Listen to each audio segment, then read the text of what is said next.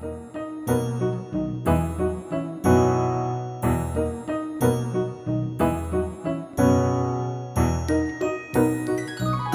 a todos, bienvenidos a otro episodio de Ori in the Books. Yo soy Oriana y este es un podcast directamente conectado al Libro Club John Arol Más México, donde hablaremos de libros que leo, he leído o me gustaría leer para que ustedes puedan conocer más y también les hablaré sobre noticias de nuevos lanzamientos y adaptaciones y cosas que quizá les interese.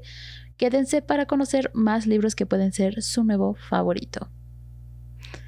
Y pues, ¿cómo les fue en San Valentín, Lupercalia? Yo sé que es mucho de capitalismo, ¿no? De todos los chocolates y también hay como mucha presión social y no lo sé yo puedo decir que muchas veces que lo pasé sola, entre comillas, eh, de repente me daban los bajoncillos y todo. Entonces, entiendo si no es precisamente la fecha favorita de varias personas. Entiendo, entiendo. Y pues de hecho sigue sin gustarme, no hago realmente nada en especial. Lo más especial que hacemos es pedir una pizza, ¿no? y pues ese es el día de romper la dieta, ¿no? Y aparte cayó en domingo, entonces, perfecto. Pero de todas maneras quería aprovechar estas épocas para hablar acerca de cosas romanticonas, porque pues hay que seguir aquí aprovechando las fechas, aprovechando las épocas. Entonces, aquí me voy a ir. ¿Qué he estado leyendo? Bueno, este es uno que ya había leído yo desde hace como un año, pero de todas maneras no había hablado de este libro aquí y es uno que me encanta. Si están siguiendo el TikTok, pueden ver que es una de las recomendaciones que hice en el, acerca de romance contemporáneo, que es Rat, Rat, sí como no, perdón, Red, White and Royal Blue de Cassie McKinston, que se traduciría como rojo, blanco y azul real de Cassie, Casey McKinston. Este libro es un romance contemporáneo. Sí, y básicamente es uno de los príncipes de Inglaterra conoce al hijo de la presidenta de Estados Unidos. Yes, así. Ahí se los dejo. Entonces, sí, número uno, es una pareja de parte de la comunidad LGBTQ más, que nunca nos sobran, definitivamente, nunca sobran. Y deja tú eso, está precioso, de veras. Ya lo he dicho yo muchas veces aquí, no soy muy cursi, soy romántica, que es cosa diferente pero así cursi, cursi, me empalago muy fácilmente. Entonces, si los romances son como todos perfectos, ah, miel por todos lados, siento que me va a dar diabetes y no puedo. Entonces, necesita ver un poquito de drama, tampoco la Rosa de Guadalupe, pero algo de drama que se sienta un poquito más real, que haya algo que me llame la atención. Y aquí puedo decir que definitivamente cumplió con todo eso. No voy a dar spoilers, ya saben que no, a menos de que sea el libro del libro club, me encantó. La historia está bien bonito, te encariñas con todos los personajes, las motivaciones parecen, me parecen muy bonitas. Es un poco idealista, ¿no? En cómo trata algunas cosas, pero pues está bien, ¿no? Por eso son ficción, pero why not algún día, algún día, todos esperamos que algún día eso pueda, pudiera suceder en la vida real. Entonces, está precioso los dos personajes este, principales, Alex y Henry, son bellísimos, los amo a los dos, los shipeo con intensidad, ¿no? Entonces es genial, los adoro. Como tienen esta posición como política muy estratégica, obviamente hay otras implicaciones pues un poco más dramáticas, pero tampoco se roban el show. Insisto, no todo queda como un poquito más bajo, está muy bien escrito, todo es como muy sencillo de leer, te la pasas muy bien leyéndolo. Yo conozco muy, he visto muy pocos malos reviews. Sí los hay, claro, en gusto se rompe género, pero en general todos opinan lo mismo. Está muy lindo, es muy... Ay, no lo sé, es de esos libros que te reconfortan el alma de lo bonito que está. Entonces, este libro lo recomiendo mucho. Ya está trabajando la traducción como tal al español, sobre todo en físico, pero todavía no está.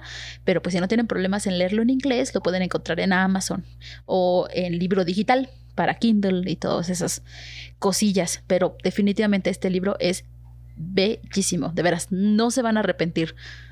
Y bueno, sí, sí, pues, uh, sorry, no era con esa intención, pero de veras, de veras, casi les puedo asegurar de que les va a gustar. Y yo conozco muchos por ahí medio fuyoshis, yo no sé qué es eso, les va a encantar. Está bien bonito. Tiene de todo. Tiene de todo bien hecho. ¿No? Eh, es romance contemporáneo, sí, no hay fantasía, pero está bien bonito. De veras que no sé cómo recalcarles todo está, les digo, los personajes todos están como muy bien hechos, no es como todo perfecto, pero tampoco todo es drama.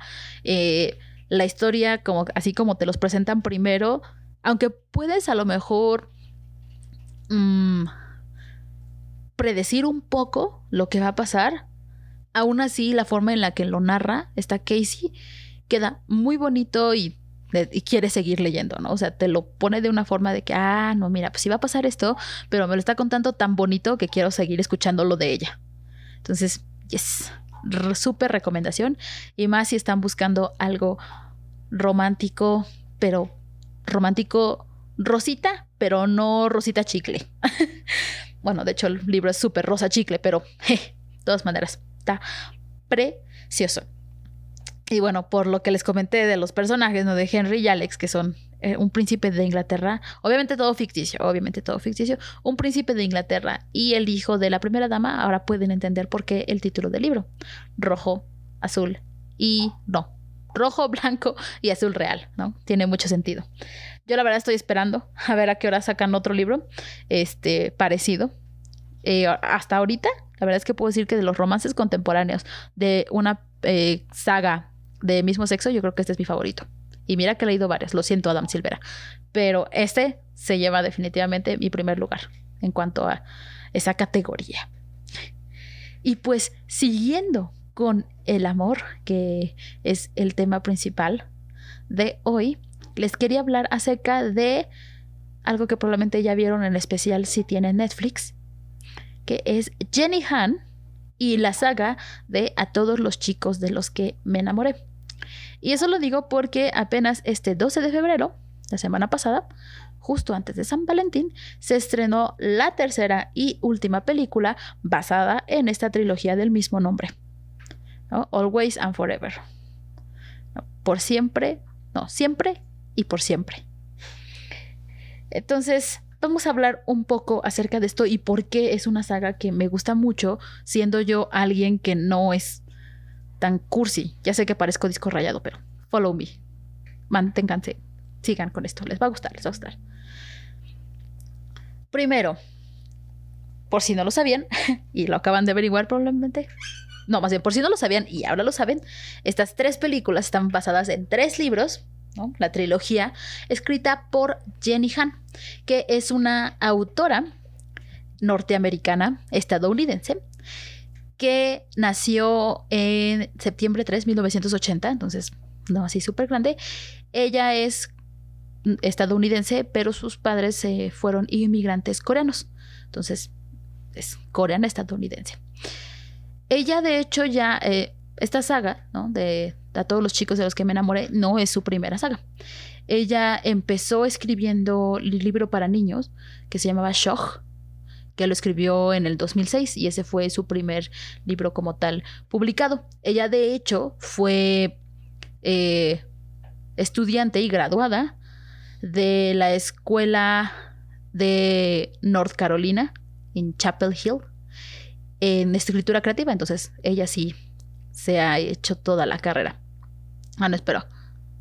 Perdón. Eh, fue en la escuela de Nueva York, la Universidad de Nueva York.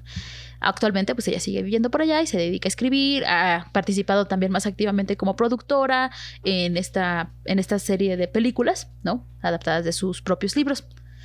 Y bueno, les decía, su primer libro fue Shock. Y después de eso, ya les había yo comentado acerca de su primera trilogía, que fue El verano que me volví bonita, que es The Summer I Turned Pretty que lo sacó del 2009 al 2011, igual una trilogía, The Summer I Turn Pretty, It's Not Summer Without You y We'll Always Have Summer, que apenas Jenny Han anunció que había cerrado el trato con Amazon Prime para empezar a producir una serie basada en la trilogía. Entonces, después del exitazo de a todos los chicos que me enamoré, pues creo que yo la verdad pensé que iba otra vez a ser Netflix, pero pues ya hay muchas opciones para los autores, está bien que no se casen con una, ¿no? Como para que haya diferentes puntos de vista. Yo supongo que también tiene mucho que ver con la libertad que les dan y qué tantas decisiones ellos se sienten cómodos tomando o no. Y todo eso. Eh, los, ya volviendo a, a, la trilogía de Lara Jean, ¿no? Como también se le conoce, pues porque nuestro personaje principal es Lara Jean.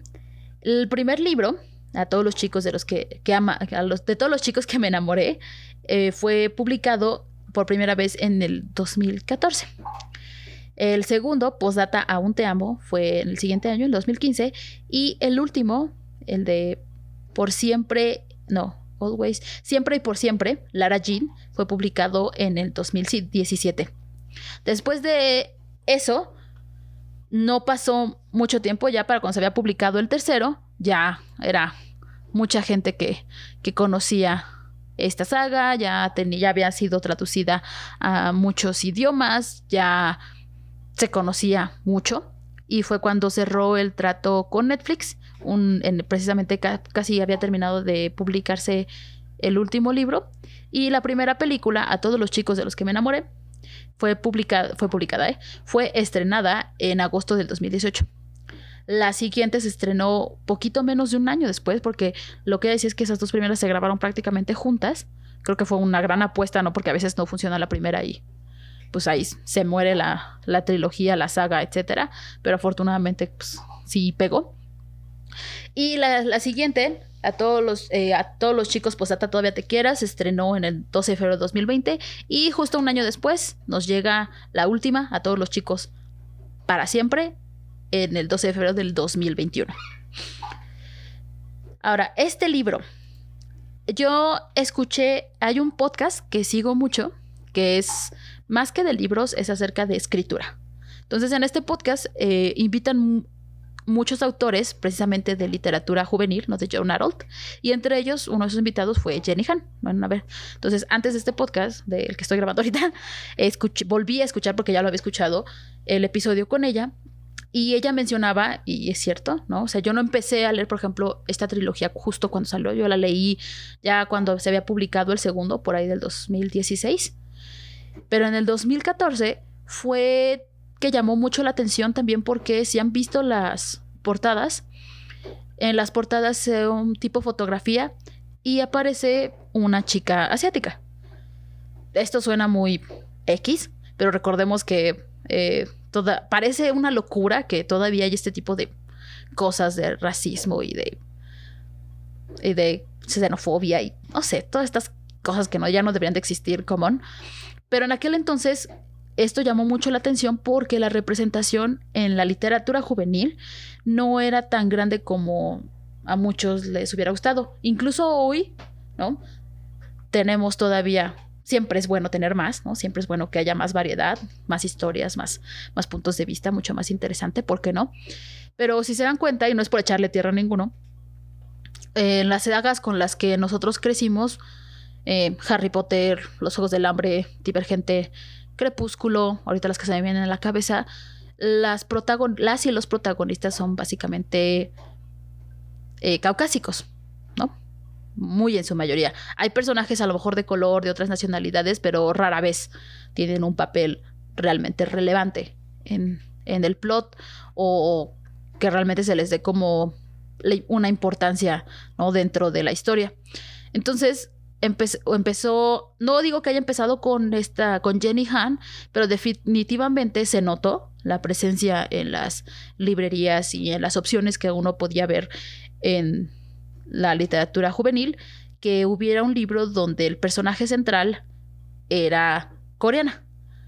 Digo, Lara Jean es de hecho mitad coreana, pero en la serie, de, ustedes pueden ver tanto si vieron las películas como si leyeron los libros, se trata esta ascendencia coreana de una manera muy, muy natural. ¿no? O sea, no es el centro de la historia, pero tampoco queda olvidada pues porque eso es muy real, ¿no? La gente que tiene diferentes ascendencias en cualquier lugar del mundo vive con su cultura día a día y esa es su normalidad y ya, ¿no? No hay por qué hacer todo un show, ya sea porque uno exagere o todo lo contrario. Entonces, Jenny Han menciona en este podcast que cuando ella logró conseguir el, el trato de publicación para estos libros, ella se sentía muy feliz porque ella sí creía genuinamente que a pesar de su formación, ¿no? porque tiene su título en su grado en, escritura creativa,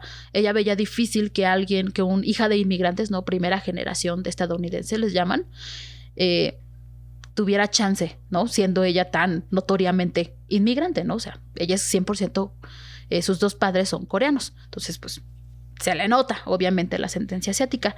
Y resulta que no solamente le dijeron que sí, sino le dieron chance, porque pues ustedes a lo mejor no saben, pero cuando un autor firma, dependiendo de los tratos que le ofrezcan, pues a lo mejor solamente tiene opción a firmar uno.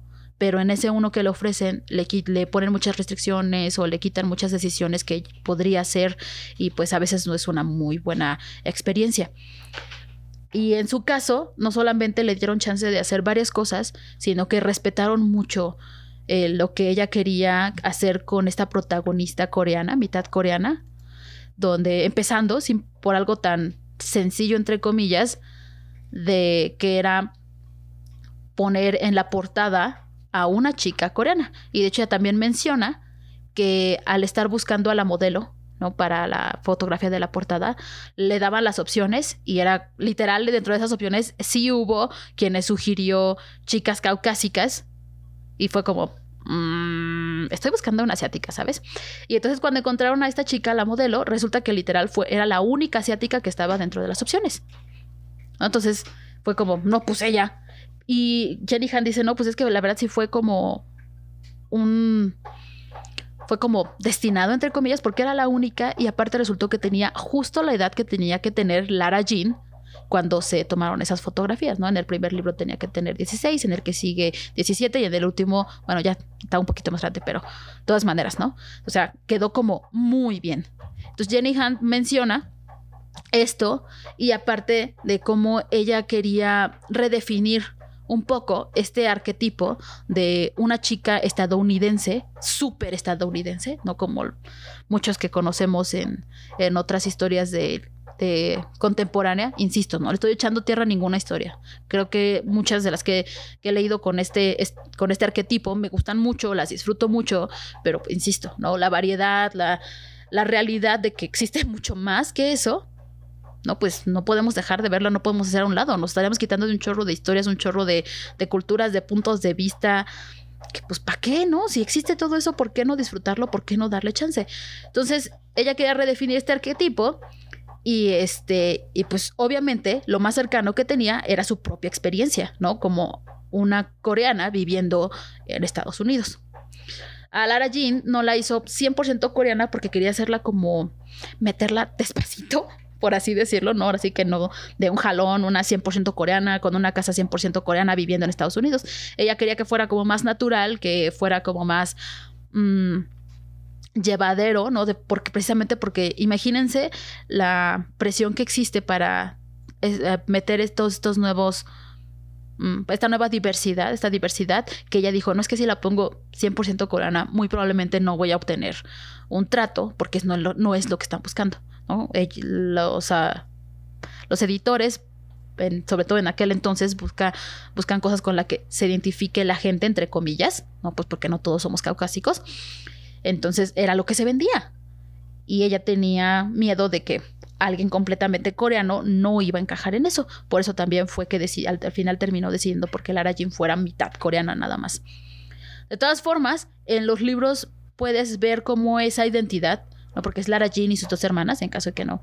No voy a decir spoilers, no voy a decir spoilers, pero de todas maneras sí les puedo dar algunos detalles. Margot y Kitty. Las tres son mitad coreana, las tres son muy diferentes, las tres eh, muestran diferentes actitudes hacia este, esta herencia coreana. La mamá ya se encuentra, bueno, ya había fallecido para cuando inicia el libro. Entonces, el que queda es el papá que es, es el estadounidense, su mamá era la, la coreana. Y incluso hay, ellas se menciona varias veces, ¿no? Como ellas extrañan la comida coreana de su mamá, como aún ven a la familia de parte de la mamá que hace ciertos festivales, ellos utilizan hanbok, eh, cuando como no saben realmente mucho coreano o casi nada, ¿no? Y que les gustaría aprender. Pero a diferencia de otros, otras historias donde son muy céntricas en cómo, en cómo la persona por su cultura diferente se siente aislada o resulta un obstáculo, no un obstáculo, lo cual es real, desgraciadamente es real. Aquí Jenny Han quiso darle como un tono un poco más feliz.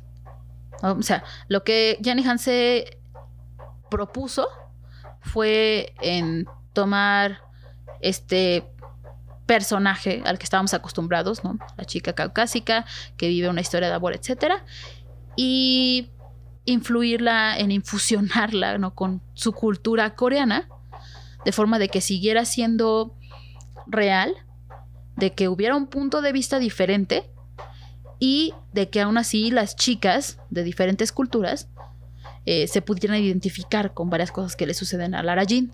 Y pues yo creo que lo super logró. Yo ya leí los tres libros, ya vi las tres películas esta semana, justo el domingo. Este aproveché para arrastrar a mi, a mi Bay para ver la película, bien que le gusta.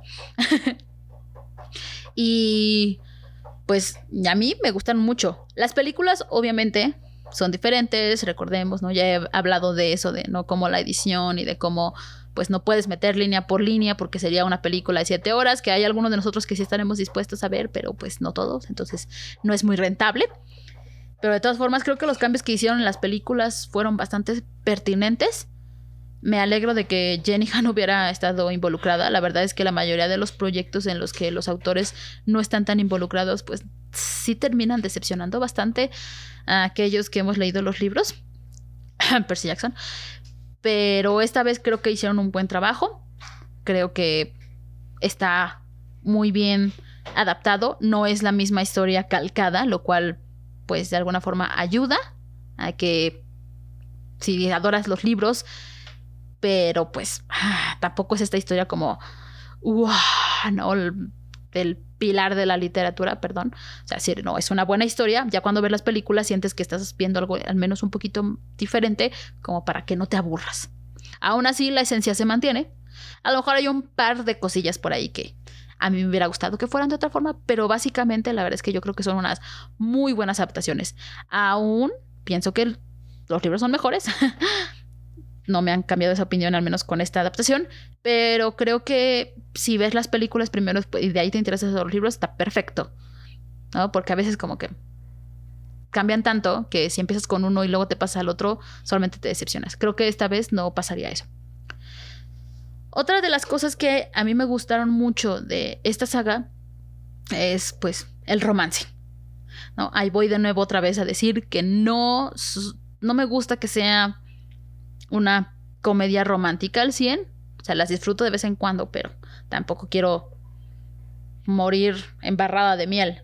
Necesito que tenga algo un poco. Entonces, por, a mí, personalmente, estos toques de cultura coreana, ¿no? De hacer a esta Lara Jean, este personaje más diverso, hicieron la diferencia con otras historias que he leído ah, ante, antes, donde la protagonista era quien me aburría, no porque fuera un personaje plano, sino porque todas eran igual, ¿no? Todas eran lo mismo, no solamente en su historia de amor, sino como que su personalidad, sus problemas eran exactamente lo mismo, no había como nuevas experiencias que, que compartir, ¿no? En cuanto a ese arquetipo.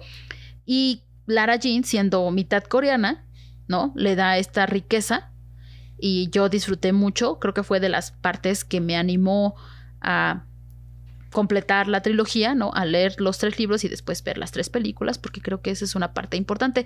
De repente parecería que no, a lo mejor después en unos 10 años vamos a tener otras 15 trilogías o libros en general de chicas medio asiáticas que se van a volver otra vez un cliché de lo que ya habíamos tenido con los caucásicos, pero de todas formas, pues creo que eso es mejor a no tener diversidad, definitivamente, lo espero con ansias.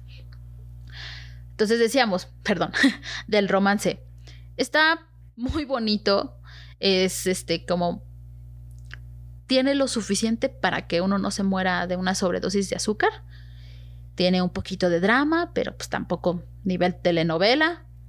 Tiene realidad, ¿no? O sea, como que sí lidia con, con, con problemas que uno llegó a pensar a lo mejor, ¿no? Cuando tenía esa edad. Y los personajes a mí me gustan mucho. O sea, por ejemplo, yo puedo decir que ninguno de los personajes es perfecto, lo cual a mí me desespera mucho que pinten a un personaje así sin fallas y todo lo hace bien y jamás se equivoca. eso no existe. Nunca en la vida, en la eternidad. Eso es más fantasía que la escuela de Hogwarts. Entonces, pues no. Entonces, sí me gusta que tengan como estos eh, detalles donde sí te llegas a enojar con los personajes en diferentes etapas y ya después, pues, van Jenny va desarrollando los personajes de forma de que vas viendo tú cómo evolucionan, cómo van creciendo, no cómo sus decisiones y todo lo que hacen, obviamente va de la mano con eso, de que ya han crecido, han aprendido, han tenido nuevas experiencias y pues eso también me gusta mucho. La otra es que la verdad, y pues ahora sí que yo no soy nada asiática, pero ni de lejos, Lara Jean, bueno, el personaje de Lara Jean a través de Jenny Han, no más bien, Jenny Han a través del personaje de Lara Jean, se avienta unas frases en el libro. No, así, mis libros de Lara Jean no están súper llenos de post-its, pero sí lo suficiente. A ver si luego subo una foto. Para que yo cuando abra uno es como, ay, sí, esta frase, me acuerdo re bien. Y así, entonces se avientan unas frases así súper cuotables, ¿no? Que puedes definitivamente usar para cualquier foto de Instagram y para, no sé, te identificas mucho. Y mira que yo ya estoy grandecita, ¿no? No tengo la edad de Lara Jean para nada. Pero sí hay muchas partes de los libros donde me paré a poner un post-it porque decía yo, ay, qué chulo. Claro que sí, ¿no? De lo bueno, de lo malo también.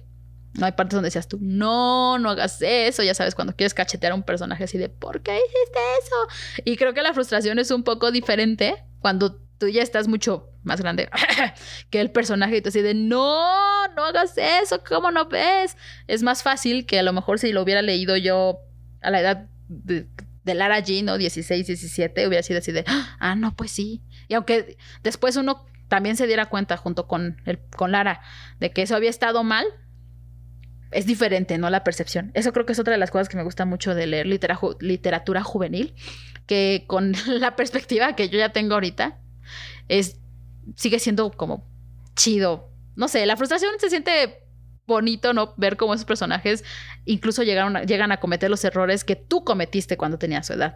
Entonces, esa es otra de las cosas que me gusta y de lo que sí me gusta del género contemporáneo. Yo soy mucho más de fantasía, pero sigo leyendo contemporáneo porque esa es de las cosas que me gusta, ¿no? Poder pensar que yo pensé, actué, dije, etcétera, cosas parecidas a lo que pasa en los libros y es como, ah, no manches, no, sí, sí lo entiendo porque yo también hice lo mismo. Ya lo ves diferente, ¿no? Pero sí, eso está padre. Entonces, esa es de las cosas que me gustan mucho de estos libros, ¿no? La, este, estas cosas como más reales. El desarrollo de personajes, insisto, me gusta mucho. El, nuestro chico principal, sí, nuestro chico principal, Peter, no es así como mi sueño, no es nada así como del otro mundo, pero aún así me gusta mucho, creo que es un muy buen eh, personaje masculino. Creo que es algo mm, sano, ¿no? O sea, ya hablé la semana pasada de las relaciones tóxicas, que por Dios esos libros sí como los detesto. Y aquí, pues sí, la cajetea algunas veces, hay veces que a lo mejor te lo quieres medio cachetear, pero puedes ver cómo va evolucionando, cómo va aprendiendo, ¿no? No se queda estancado haciendo la misma tarugada una y otra vez, porque ahí es cuando ya no puedo. No, ni él ni Lara. Entonces, eso está bien, lo hace un buen personaje, lo tengo en un lugar en mi corazoncito, claro que sí. Eh, la mayoría de mi corazoncito sigue siendo Mr. Darcy, sorry, pero como no, Peter me cae bien, Peter me simpatiza. El final, a lo mejor sí me pareció un poco idealista, eso es todo lo que les voy a decir, no les insisto, no voy a spoiler, pero aún así me gustó. No sé, a veces, aunque antes yo decía que me gustaban los finales que eran como un poco más fatalistas, ¿no? Así de todos mueren y el mundo no se salva, o al menos murieron la mitad y no sé. tuve mi época muy oscura con respecto a eso. Pero ya ahorita, pues está bien de vez en cuando tener este tipo de finales como más pinkies, eh, bonitos, ¿no? Así chule, súper felices y todos vivieron felices para siempre y de repente el mundo se arregló y y triunfó el bien en todos los aspectos. No, tampoco. Entonces, aquí me gusta porque queda como a medias tintas. Eso es todo lo que les puedo decir. Entonces, eso me late mucho. Por si ustedes no son mucho de finales felices o por el contrario, solo esperan un final súper feliz, bueno, ahora lo saben. La otra buena es que esta es una serie que ya se acabó. ¿no? Entonces ya no tienes que comprar uno y esperar a que salga el que sigue, porque eso hay gente que se le gusta, pero yo en general he visto que no. Que es como, ay, no, es que si me pico, es que si me encanta, voy a tener que esperar 30 años a que salga el que sigue, ¿no? O sea, vean a los de Juego de Tronos. Perdón, o sea, les tengo mucha compasión porque está cañón. Pero, entonces, esa ya está terminada. Ya tienen las películas en Netflix. está perfecto, yo digo. Entonces, esta es mi humildísima opinión en cuanto a Jenny Han y la saga de A todos los chicos que me enamoré. Ahora que ya se anunció la serie en Amazon Prime, para Amazon Prime, de la otra saga de Jenny Han, el verano que me volví bonita, pues por supuesto que tengo ganas de leerla. He visto algunos comentarios por ahí que se nota, ¿no? Que Jenny estaba un poco más verde cuando escribió esta saga y que precisamente por eso como que aprendió y todo y cuando escribió la de, la de Lara Jean, pues estaba como mejorcita. Pero de todas formas, la verdad es que sí me late leerla y pues cuando la lea ahí les avisaré. Cuando salga la serie ahí les avisaré, ¿cómo no? Y pues en general, esta serie yo la recomiendo para aquellos que gusten de un romance bien, de un romance bien, nada súper cremosito, nada muy mieloso, pero todo chido, ¿cómo no? Espero que les, les guste tanto como yo o que al menos digan, eh, no perdí mi tiempo leyendo estos libros. Recuerden siempre tener la mente abierta y decir, ah, no, sí, yo voy a empezar esto y quiero que me guste, la verdad, quiero disfrutarlo. No que se vuelva tu favorito, pero sí querer disfrutarlo. Y pues en noticias tenemos que este mes se cumplieron 10 años, prepárense para sentirse viejos, o solo yo, de la saga Divergente de Verónica Roth. Sí, esa saga donde la mayoría nos decepcionó un poco el final y donde las películas no terminaron porque todo se fue en picada. Esa misma, pero pues imagínense, ya se cumplieron 10 años. Yo me acuerdo cuando lo empecé a tomé esa saga, ya había salido los primeros dos, dos, Divergente y Surgente, pero me tocó esperar el último, el de Leal, el, o Allegiant. Sí me tocó esperarlo. Entonces, ay, mamá, no quiero hacer cuentas. Hasta me acuerdo que el último lo terminé de leer cuando estaba en la fila para una firma de autógrafos de Imagine Dragons en Mix Up ahí de Cuicuilco. Estaba yo metidísima ahí terminando ese libro. Pero, eh, de todas maneras, estuvo chido, estuvo chido. No puedo decir que son de mis favoritos. Eh, justo ahorita, pues creo que ya, ya pasé esa etapa. Pero de todas maneras, Estuvo chido, estuvo chido mientras duró. La primera película es muy buena, la verdad, la primera película. Ay, la segunda ya no me gustó y por eso precisamente ya no quise ver la tercera y pues la cuarta ya nunca existió. Qué pena porque había un par de escenas que sí me hubiera gustado ver en la cuarta, que solamente por esas escenas hubiera yo visto la cuarta, pero pues ya no fue. De todas formas, eh, van a sacar, obviamente, eh, portadas conmemorativas. Es de un arte como dibujado. Ven que las originales son como... Mm, ¿Cómo le llaman? ¿De fotomontaje? Bueno, no, no, fotomontaje. No, no, no. O sea, son arte digital. Y estas van a ser eh, dibujo, tipo dibujo. La verdad es que se ven chidas. Quizá compraría la primera solamente por tenerla, porque nostalgia. Pero se ven bonitas. Y lo otro que les quería comentar es acerca de un libro que estoy esperando mucho en febrero, que ya va a salir precisamente la semana que viene, que es de Victoria Aveyard, que a lo mejor la reconocen como la escritora que hizo la saga de La Reina Roja, que son cuatro libros, ya está completa, ya terminó, por eso precisamente empezó con esta.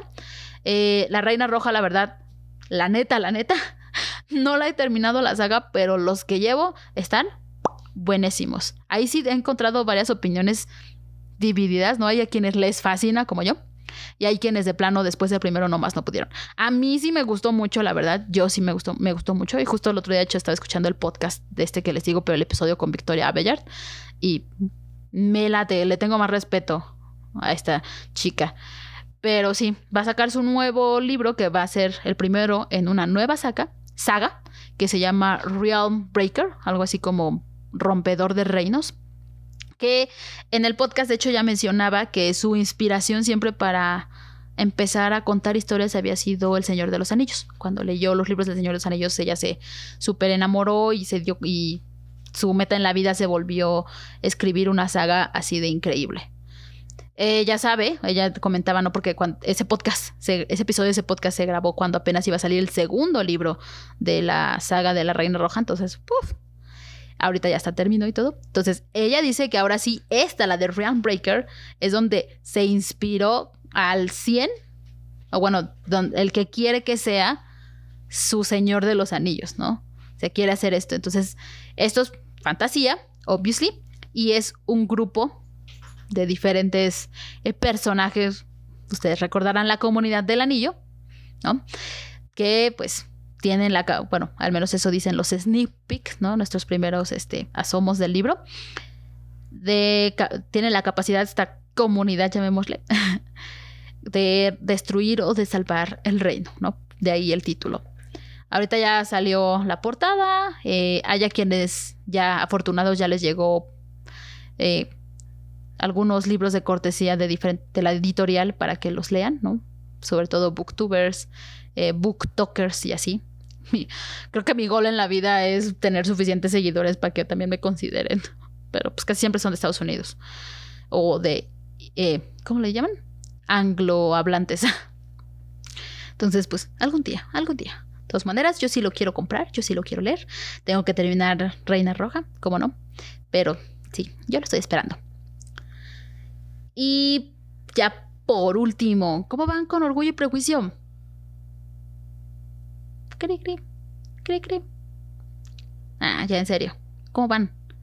Yo ya lo había leído, ya lo sabían, pero pues lo estoy releyendo y está igual de hermoso que siempre. Apenas hoy justo volví a ver la película de Joe Wright con Kira Knightley y Matthew McFadden y me sigue gustando mucho. Yo sé que le hicieron muchos cambios así, pero ah, no puedo dejar de suspirar con estas cosas. Para que vean, ahí sí se me sale. Es que tampoco es así como cursi, ¿no? no tampoco hay como destila azúcar ni nada. El estilo de Jane Austen obviamente es diametralmente opuesto a lo que hoy vemos en el romance contemporáneo. Ni se, ni se diga de su inglés.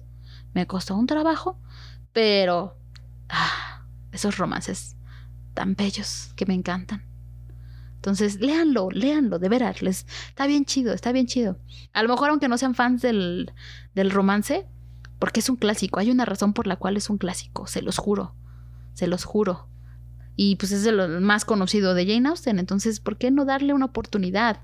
Recuerden que pueden mandar, si tienen a lo mejor alguna frase o algo con lo que quieran, este, no sé, algo que quieran compartir acerca de cómo va su lectura, lo pueden me lo pueden mandar a las diferentes redes sociales, a Facebook, a Instagram, TikTok si quieren. Y pues nuestro primer episodio de marzo va a estar dedicado completamente a este bellísimo romance de Orgullo y Prejuicio de Jane Austen.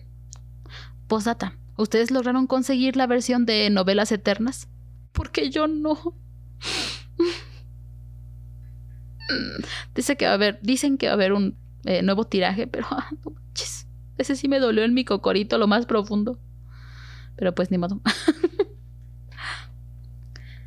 y eso fue todo por este episodio. Espero les haya gustado y se animen a seguir leyendo. Nos vemos el próximo episodio y no olviden seguir las redes sociales del Libro Club Joan México en Instagram, Facebook y TikTok como Libro Club YA. Y pues si tienen sugerencias o comentarios, los ando leyendo por alguno de esos medios. Nos escuchamos la próxima. Bye.